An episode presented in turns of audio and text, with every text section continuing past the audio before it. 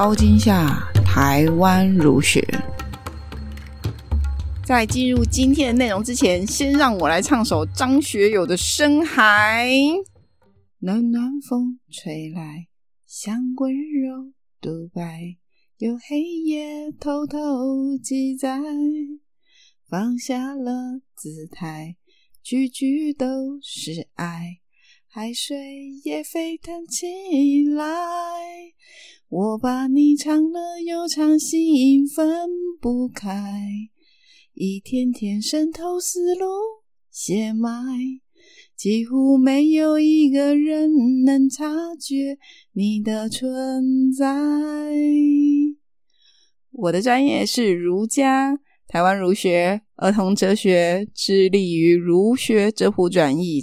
超级爱看恐怖片的小英，干嘛今天开头要唱歌啊？想想之前我在跟阿宝录《如花如花几月开》的时候，可是每一集好像都有唱歌这个桥段。到底这几乎没有一个人能够察觉你的存在的林茂生的阳明观点是指什么呢？听完今天的介绍，你就会知道喽。我可不是乱唱歌的。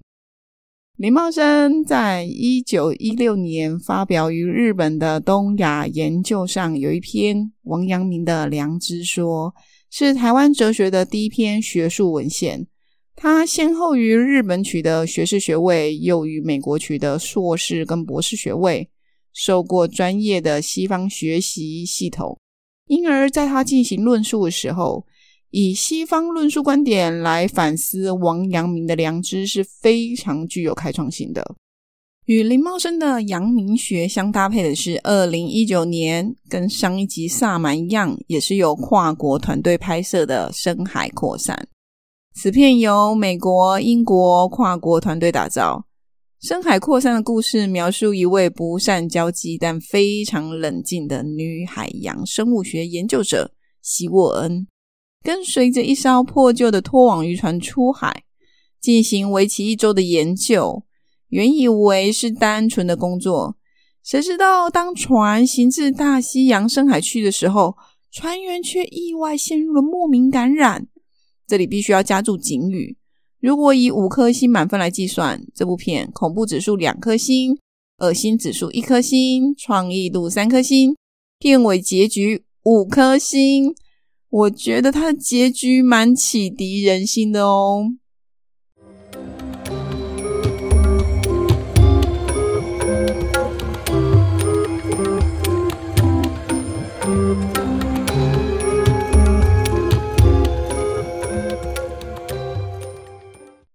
关于林茂生的介绍，我参考朱若颖写的文章《台湾哲学之轨迹：林茂生的西方哲学近代教育之探讨》。其中的生平介绍：林茂生于一八八七年到一九四七年，字维平，号根南，出生于台南，受父亲影响而成为基督教徒。一九一六年取得日本东京帝国大学文学部哲学科学士，回台后担任教职。一九二七年获公费留学于美国哥伦比亚大学教育学院就读。是杜威与梦露的门生。他在哥伦比亚大学取得硕士后，攻读博士。一九二九年获得美国哥伦比亚大学哲学博士学位。一九三零年回国，于多所学校担任教职。一九四五年，李茂生受聘为台大教授，并以校务委员身份代理台湾大学文学院院长处理院务。一九四七年于二二八事件中被武装人士带走，音讯全无。关于林茂生的死，黄章健于二零零四年撰写了《林茂生之死考》一文中有精彩的考察，听众可以自行去查阅，看了会有一种心酸酸的感觉。黄建章最后推论林茂生被判的罪基。应该是以接近美国领事馆，企图寻求台湾托管独立为重。林茂生的学术以两大块为主，一个是日本求学时的王阳明研究，另一块则是在美国哥伦比亚大学提出的博士论文。日本统治下台湾的教育、其发展及有关文化之历史分析与探讨。而他的论文《王阳明的良知说》是台湾哲学的第一篇学术文献，发表于日本的东亚研究。此文在解析王阳明时，用了西方论述的方法，并部分带入康德学说来反思。以下简单介绍。首先，关于王阳明学问推展到日本，可往前推至明代朱舜水，这部分我就不细论了。关于日本阳明学的发展描述，学界有很多篇的论文，感兴趣的听众可以自己去收集。张坤江所写的论文。近代中日阳明学的发展及其形象比较，或许可以作为不错的参考起点。至于阳明学之所以在日本流行，跟日本维新的政治有关。日本与德国的渊源关系可以从一八八六年的明治维新时代开始说起。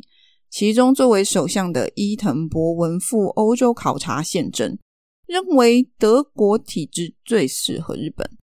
日本此后按照着伊藤博文的思路制定了明治宪法，而康德学说也在当时致力于西化的日本社会来说，广为学者们所学习。这样的学习风气与由台湾东传至日本的阳明学结合，因而有了林茂生于日本学习阳明学与康德学说的氛围与养分。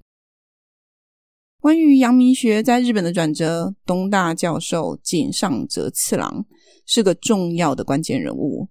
以井上哲次郎为首的学者们转化阳明学的早期传播来台的革命行动精神，将学说与日本国民道德论相结合，成为国民精神上的统一。一九一二年到一九一六年，李茂生就读于东京帝国大学汉学部。在当时的东大，由于井上哲次郎的自力推展阳明学，东大基本上是研究阳明学的学术重镇。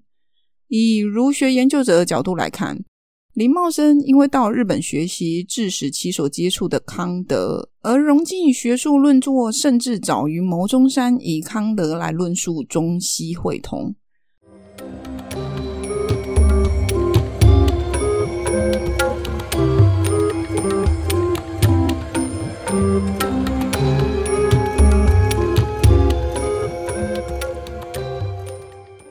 黄崇修与日本阳明学发展氛围下的台湾思想家林茂生一文中认为，林茂生接触阳明学，除了当时东大的学术氛围外，另一种可能的因素是日本阳明学的仁爱思想与基督教教义的上帝观相似，而林茂生幼年因为父亲而以基督教为信仰。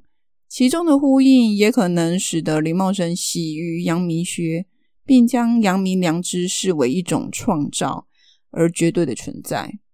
根据黄崇修的翻译，林茂生在《阳明的良知说》中提到，由上述道德论出发，甚至形而上论述之际的良知，始终带有神秘的色彩。不过，其余致良知所使用的良知概念，与其说是形而上的实存，无疑是下述所述作为认识作用及道德作用的良知。关于林茂生的王阳明的良知说原文，可见于中央研究院主题计划“日治台湾哲学与实存运动”于二零一六年底开始建置的日治时期台湾哲学文献资料的扫描电子档。这于一九一六年载于《东亚研究》第六卷第八、十一到十二号的王阳明的良知说，是台湾哲学的第一篇学术文献。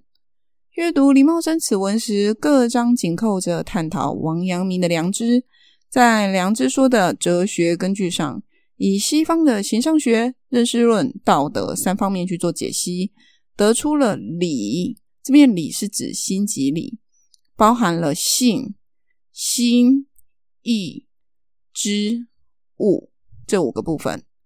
心是凝聚的性，心是凝聚的主宰，主宰的发动是意，发动的名觉是知，名觉的感应是物的整理。其中发动的名觉是知，名觉的感应是物。此两部分，李茂生认为是认识事物的认识论。但关于此，他在王阳明的《良知说下》这一篇当中，结论是认为，王阳明将心作为认识事物转换为道德修养，而不是把此作为一个认识事物的认识论。如此的关注差异，使得他在认识论上是不严密的。关于形上的部分，他引《传习录》门人黄省成录原文：“人的良知，就是草木瓦石的真知。若草木瓦石无人的良知，不可以为草木瓦石矣。岂为草木瓦石为然？”天地无人的良知，亦不可为天地矣。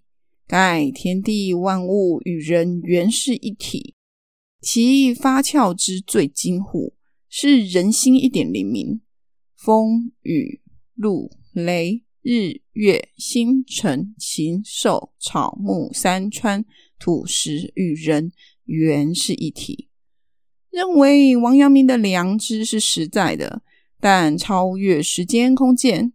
是不仅人，而是天地万物皆共享的，并认为此鲜艳之主体的心，因为发动而成为道德的主体。关于这部分，他于最后时一提问，以开悟来做分野，提出觉悟之前的鲜艳智慧是否具有局限性？个体的差异应该不是值的差异，难道是量的差异吗？有意志自由的问题吗？我认为这一部分就是以对康德学说的学习来做提问。康德认为，理性存有者都具有根据对律则的认知而行动的力量，这样的本能的意志是自由的，并将此作为对于具有鲜艳性良知的思考。在文中的结论，也就是他第五章。良知说的根本问题与批评，李茂生提出了非常多的好问题，其中第二跟第三这两个问题前面提过。总的来说，他分别有四点提问：第一，当外在事物成习惯，这些外在的因素如何与心产生关系？气包含在至善的心中吗？二。王阳明将由心作为认识事物的作用转换为道德修养，而不是把此作为一种认识事物的认知论。如此的关注差异，使得他在认识论上是不严密的。他认为物质与精神的探讨应该还可以再往下开展。三，虽然人都有具有良知的本质，但极限方面承认其差异。因此，一个人成为圣人或凡人，是意志自由的表现。四，由自省而得到良知。然若自省的主体不纯，那是否有能力审处自觉的纯粹良知呢？以上的第三跟第四，很明显就是以康德的观点来提问。其中关于第四点，如果要回应这一点的问题的话，牟中山会以智的直觉来回应自省主体存不存这个问题。牟中山认为，若智的直觉能启动，其主体必然纯粹。以上以西方的思考方式来论析王阳明的良知知行合一，在距今一百多年前的一九一六年，当时实在是儒学圈的一个重大开展。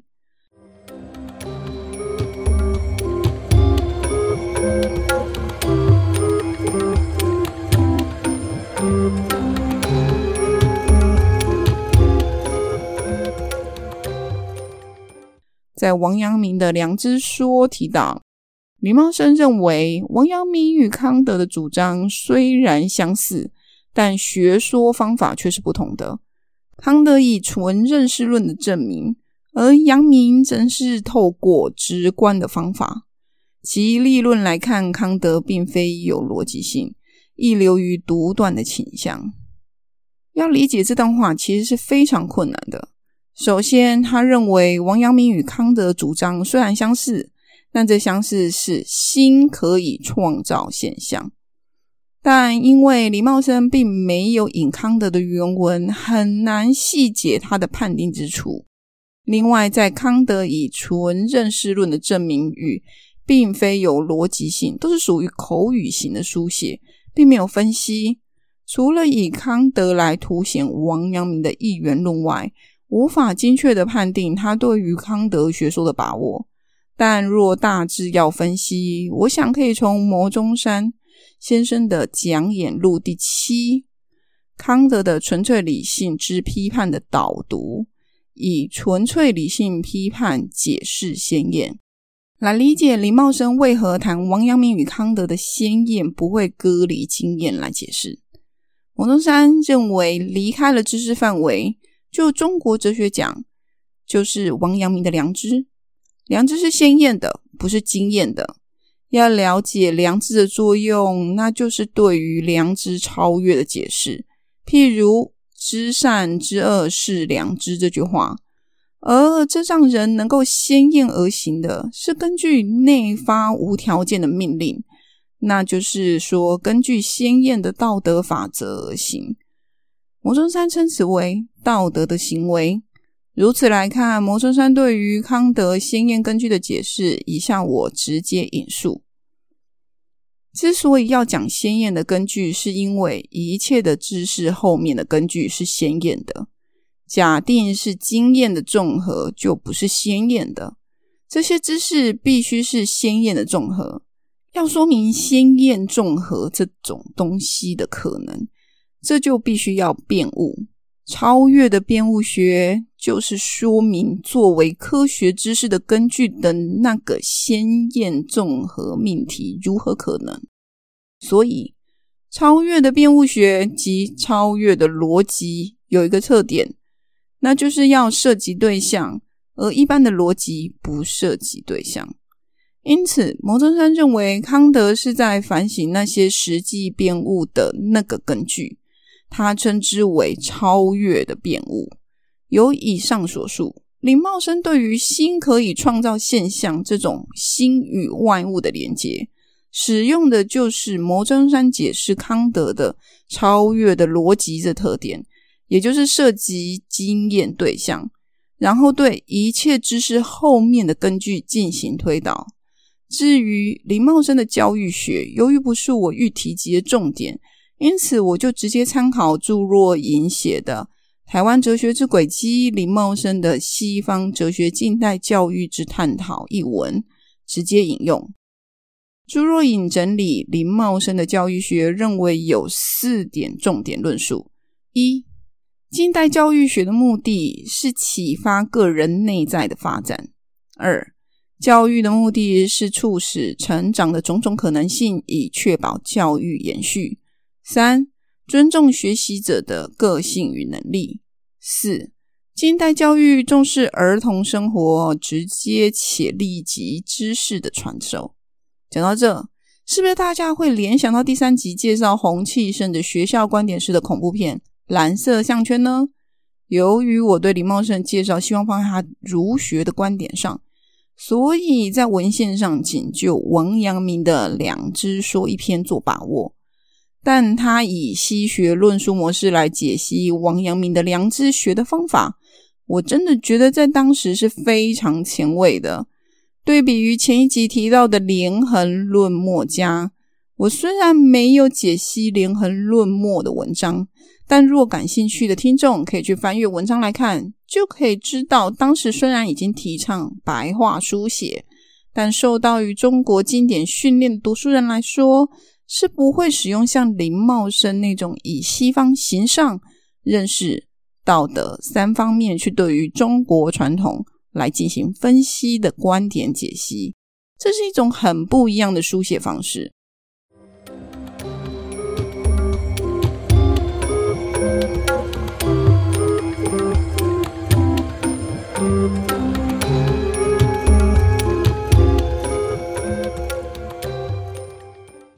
今天要介绍的恐怖片《深海扩散》，想要与林茂生的《王阳明的良知说》最后提到的人都具有良知的本质，但在极限方面承认其差异性。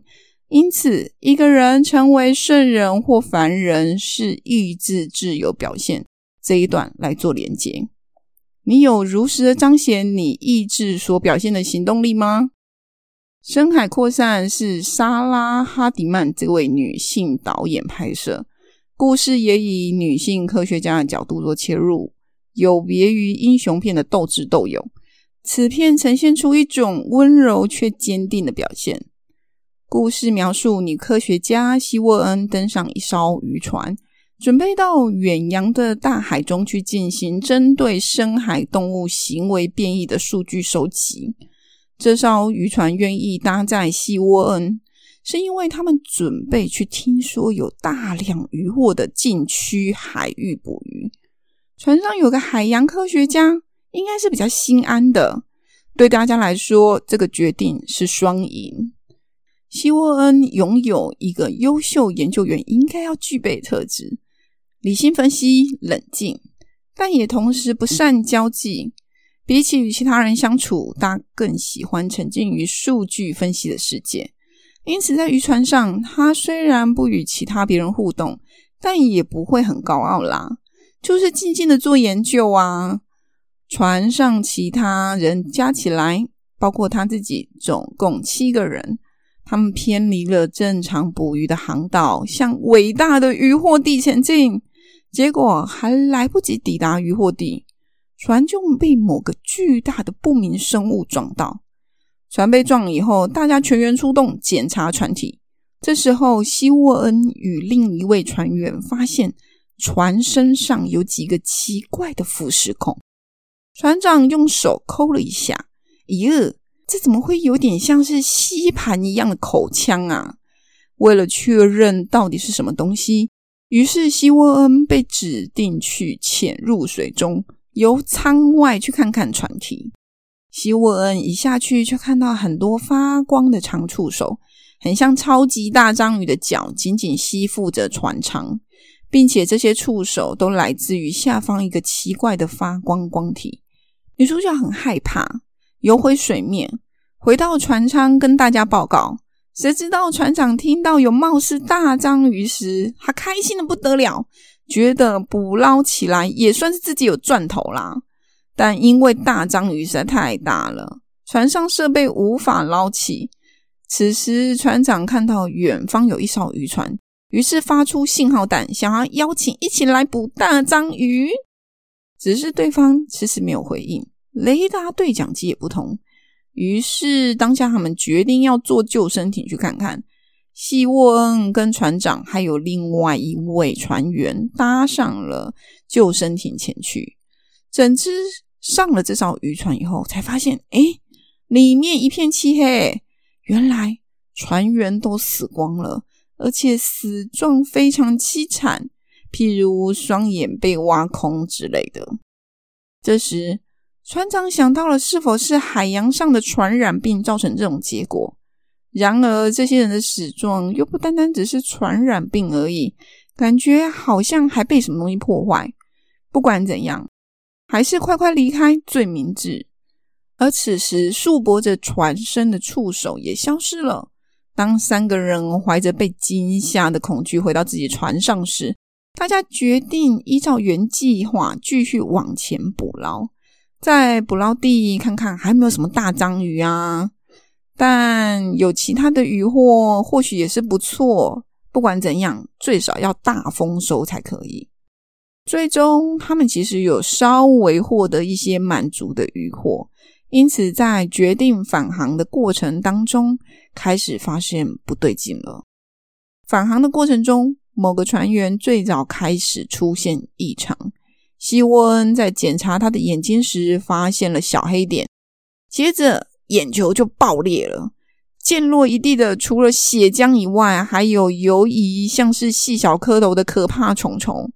同时，另一位船员因为洗澡被小虫咬伤后，希沃恩确认这些小虫虫是通过船上的供水系统对船上的每一个人进行感染。而这些小虫虫应该是之前船被撞到时，通过大章鱼的触手所富集的黏膜进入了船舱。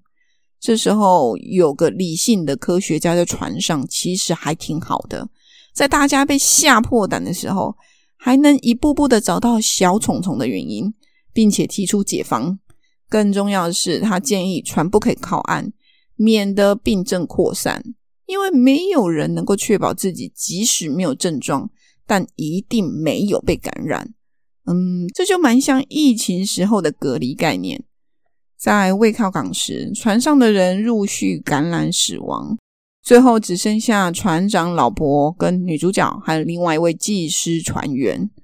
船长老婆早早就搭救生艇逃走了。最后，由于船体陆续腐蚀下沉，女主角还有另外一个技师船员也搭上了救生艇。但由于下救生艇时，技师船员不慎落海，女主角在救他时被大章鱼的触手碰到，哎，这就代表女主角也被感染喽。这时候，女主角二话不说就跳进海里，因为她不想去感染其他人，因此决定自行解决。故事结束。有没有觉得很大爱？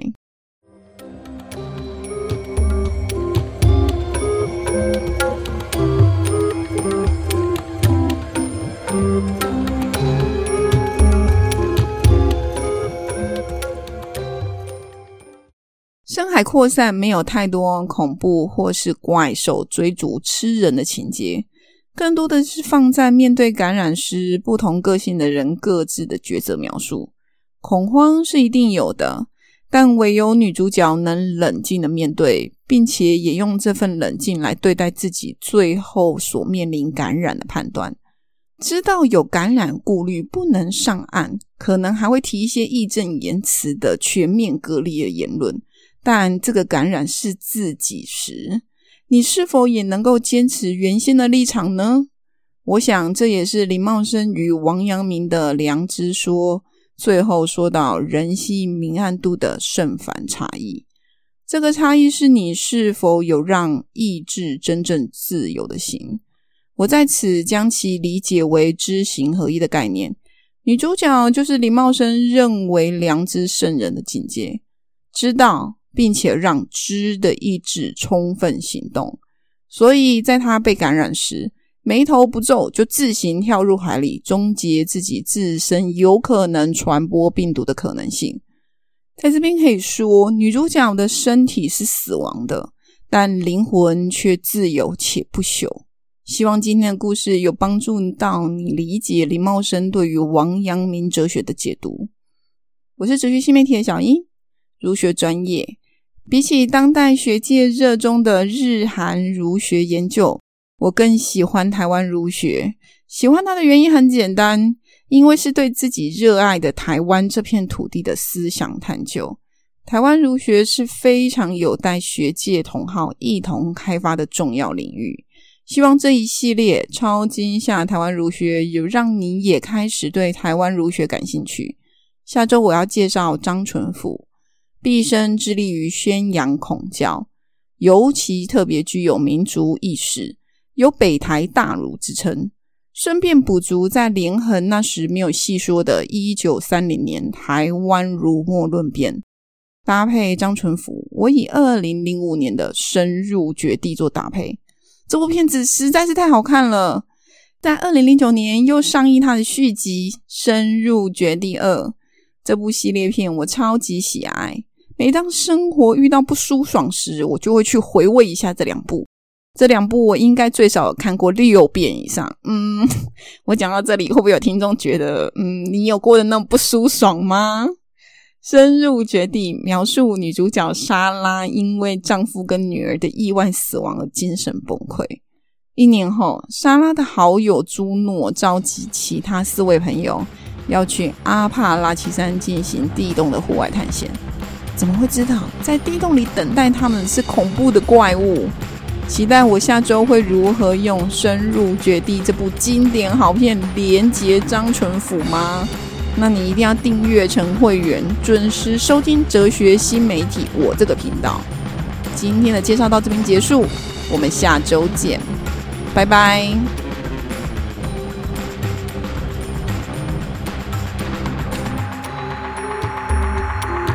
超惊吓，台湾儒学。